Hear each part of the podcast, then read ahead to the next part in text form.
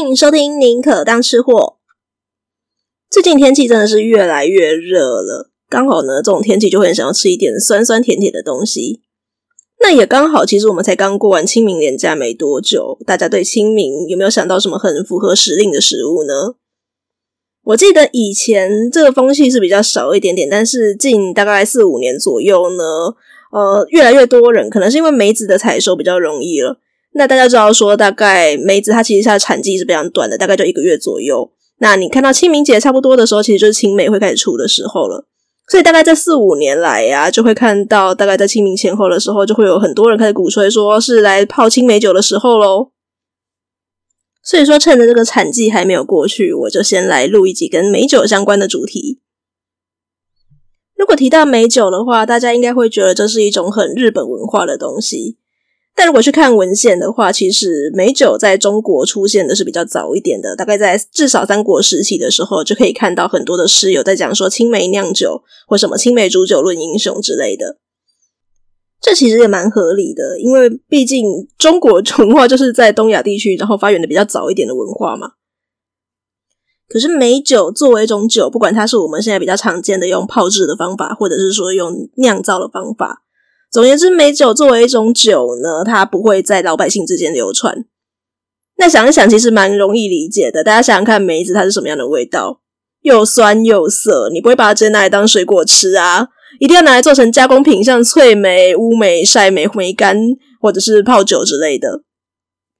所以，就算用梅子做的梅酒很好喝，可是对于一般老百姓来讲的话，是无福消受的一种东西哦。一般人还是比较喜欢就是粮食酿出来的酒。然后果子酒就会比较像是上流社会的一种享受，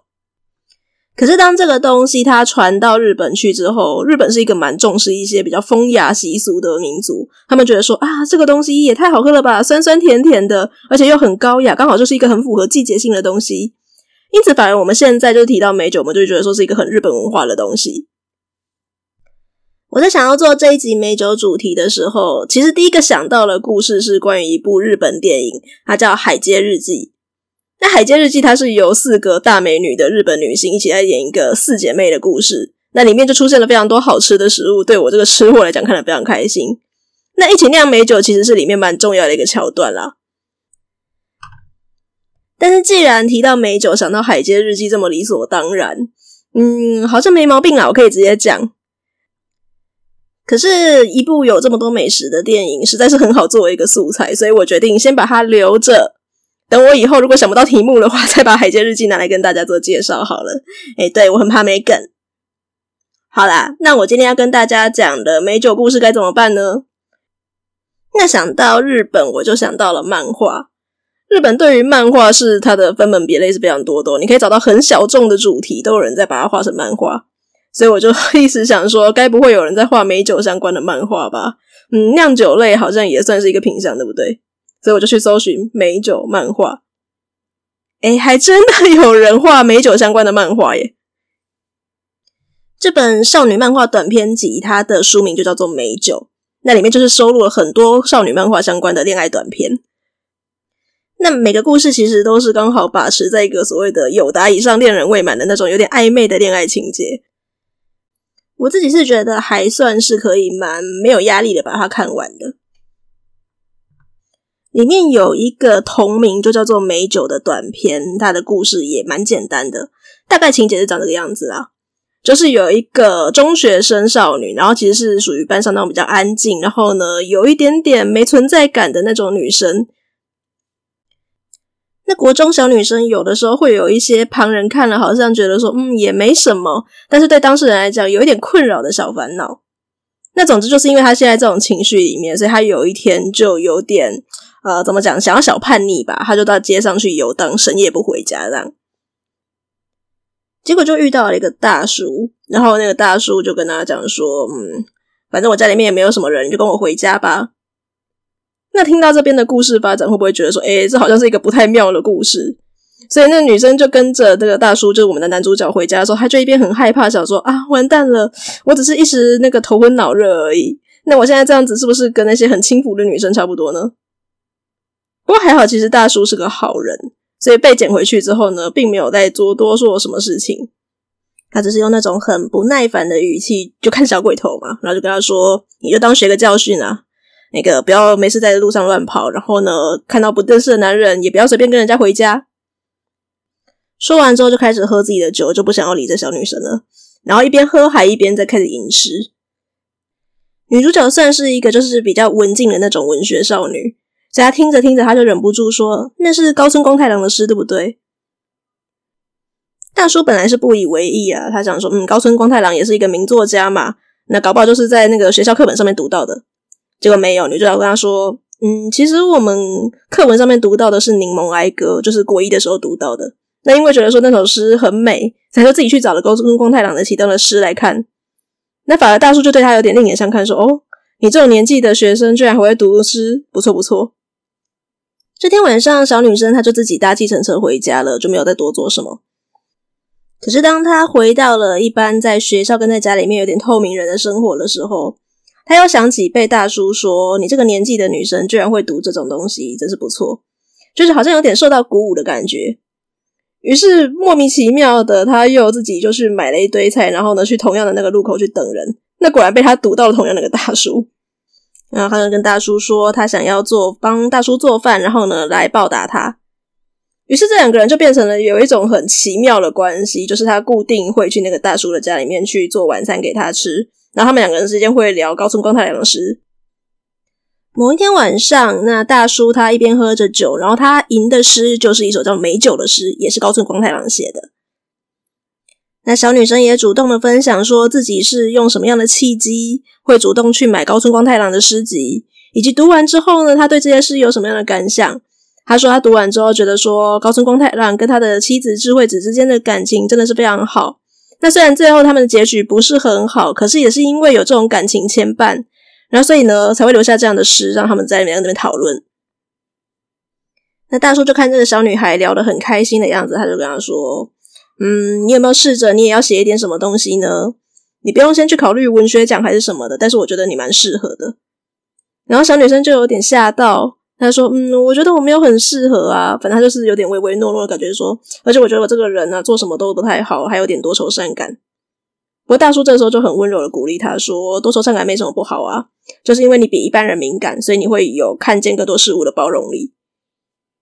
也就是因为这个关系这样子一直持续下去啊，所以这个小女生她就觉得说，她好像对大叔有了一点点想法，然后她也不搞，嗯，搞不太清楚说到底是不是喜欢上大叔还是什么的。总而言之，她觉得说这种心情有点暧昧，有点难以言喻。所以某天晚上，她要去大叔家留宿的时候，她又忍不住的问大叔说：“嗯，当初那个晚上，你到底为什么会想要把我带回家呢？”这位大叔就说呢，他也说不上来为什么，但其实大叔有一个女儿，跟他有一点像，所以那天晚上就看到有一个少女深夜未归，在街上徘徊的时候，他就觉得说不能放着不管。那听到大叔这个说法呀，小女生她就觉得说，天哪，自己简直就是一个大傻瓜，无地自容。那大叔可能也意识过来说，诶，为什么这个小女生她会忽然问他这种问题？所以隔天早上啊，他就很慎重的跟这个女学生说：“你以后不要再来了，这样子对你不好。”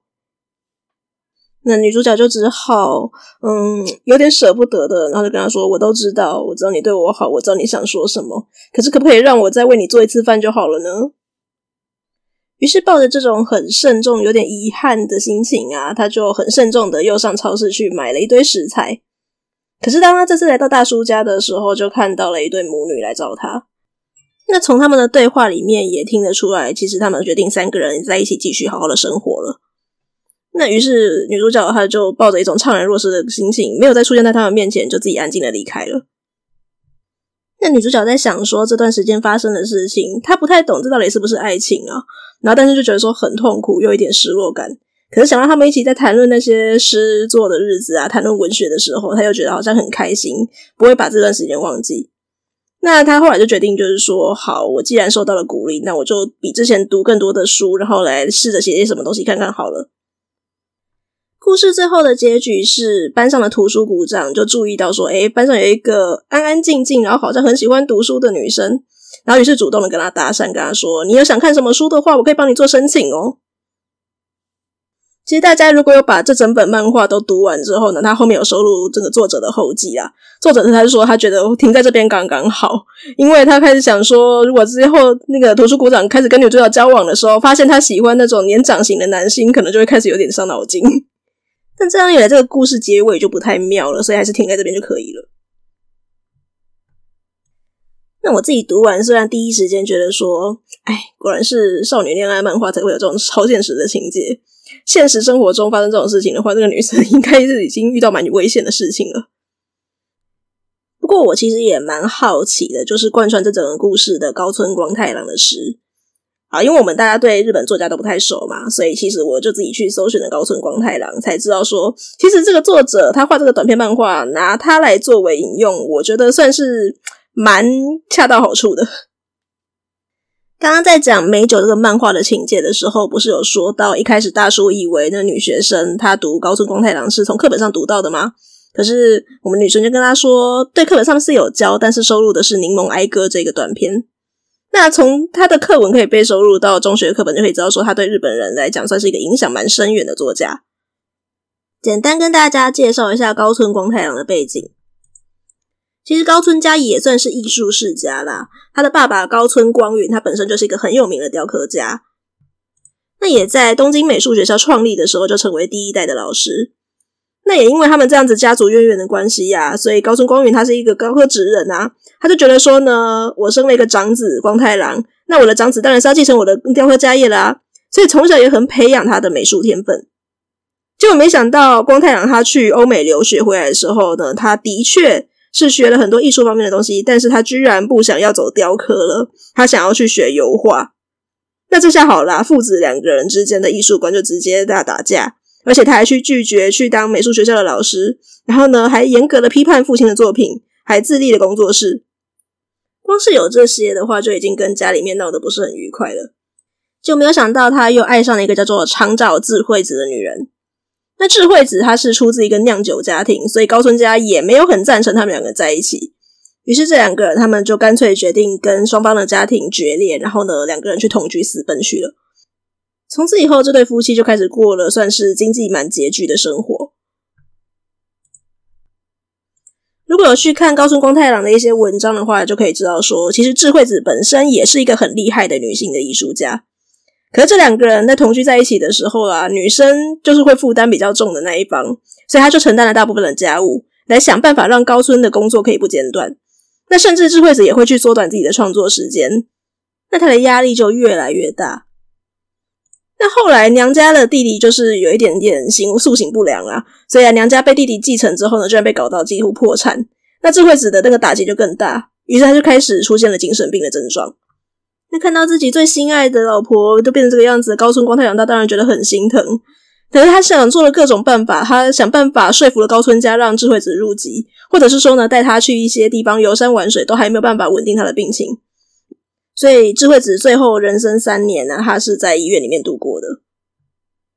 不过高村光太郎他是一个很长情的男人哦。智慧子死的时候是一九三八年，那光太郎自己去世的时候是一九五六年。不过这十八年之间，他完全没有忘记智慧子，甚至是他把智慧子他在最后住在医院里面的时候，还有一些创作嘛。他在大概战后的时候呢，他想尽办法还帮智慧子办了一个个展，让大家看到说，其实在他的一些光鲜亮丽的背后呢，有一个女人正在支持着他。而且如果你要去看高村光太郎比较著名的一些文学创作，不管是诗啊，或者是散文等等的，几乎都围绕着他跟智慧子的感情哦。最具代表性的一本诗集叫做《智慧子钞》，那其实就是收录了三十多年来他不管是在智慧子还在的时候，或者是不在的时候写的各式各样的情诗。那因为很感人的关系嘛，所以《智慧子抄》这本诗集它被改编成各式各样的作品，不管是小说啊、舞台剧啊、电影、电视各种的版本，它已经变成像是如果你去日本说我们要找一本最有名的诗集的话，大部分人会跟你讲说就是这本《智慧子抄》。我有找到美酒这首诗的其中一个中译版本啊，所以这边简单的朗读给大家听一下。智慧子生前酿的瓶装美酒，十年的沉淀蕴藏着光，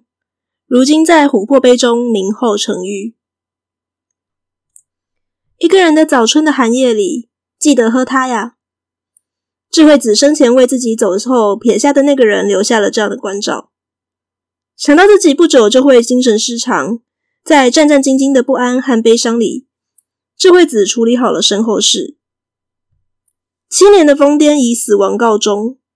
在厨房中找到了美酒，我静静地品味着它的芳醇甘甜。狂澜怒涛的世界的叫喊也不能侵犯这瞬间。正是一个悲伤生命的时候，世界只是远远地包围着这一切，夜风也停了。如果要简单一点来讲的话，这首诗其实就是在讲说高村光太郎他找到了一瓶智慧子生前酿下来的已经存放了十年的美酒，然后他有想到说智慧子他生前的时候有特别说，这瓶酒你要在一个人的早春的寒夜里面的时候喝哟。那于是就一边喝酒的时候啊，高村光太郎就不断的在想说，从妻子酿酒到离开这个人世间的七年的时间，又转到了喝酒的现在，在想智慧子已经想到说自己可能快要不行了，然后用什么样的心情酿这瓶酒的时候，然后同时他在这样子追思的时候呢，他的心情情绪是比较克制一点点的，心情上也觉得说，虽然这是一个比较寒冷的夜晚。可是因为这个世界知道说有一个悲伤的人正在思念自己的妻子，所以这个风好像也就没有再吹了一样。这读起来有一点点像是在读苏东坡写“十年生死两茫茫”的那种感觉。我会觉得说，就是如果你稍微懂一点点日文的朋友啊，可以去找这首诗的原文来读，甚至可以去找一些就是日本的文学赏析网站，因为这首诗不仅是它的读起来的节奏韵律感蛮不错的，那另外一点是在于说它有一些比喻用的很巧妙。像是有讲到琥珀的关系，琥珀它是因为经过时间才会凝结的嘛，那也就是跟这个美酒，因为它是放了十年以上，所以啊，它也是从本来很清澈的酒液，然后变成了琥珀色。刚才也在讲陈酿这个概念，还有一些小巧思，像是日文的 “tama”，就是玉这个词，其实也代表的是球状的意思。那其实就是除了说它就是跟凝结成玉一样的一个样子以外呢，也在同时暗示说一颗颗的梅子就像球一样。如果去读原文，是真的比较容易理解它当中有一些小巧思的地方了，会让你读这首诗的时候，整个变得更有味道。那就算你可能没有说非常熟悉日文，好了，光是去了解高村光太郎这个人以及那个他跟智慧子之间的感情，或许就会让你喝美酒的时候，就是觉得说，嗯，更有别有一番风味。